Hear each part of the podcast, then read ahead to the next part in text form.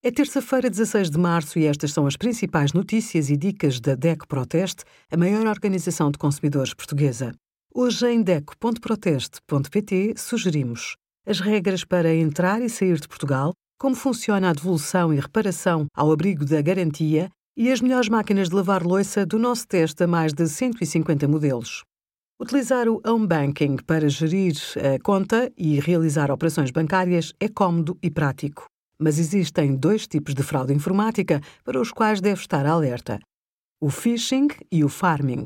O phishing é um método usado para conseguir dados confidenciais, como o nome de utilizador, a palavra-chave e outros elementos pessoais. Fique atento aos e-mails ou SMS de alguém que o contacta em nome do banco. No farming, a fraude é mais complexa. O site pode parecer fidedigno, mas envia os dados pessoais do utilizador para um servidor diferente do pretendido. Em caso de dúvida, contacte a instituição bancária. Obrigada por acompanhar a DEC Proteste, a contribuir para consumidores mais informados, participativos e exigentes.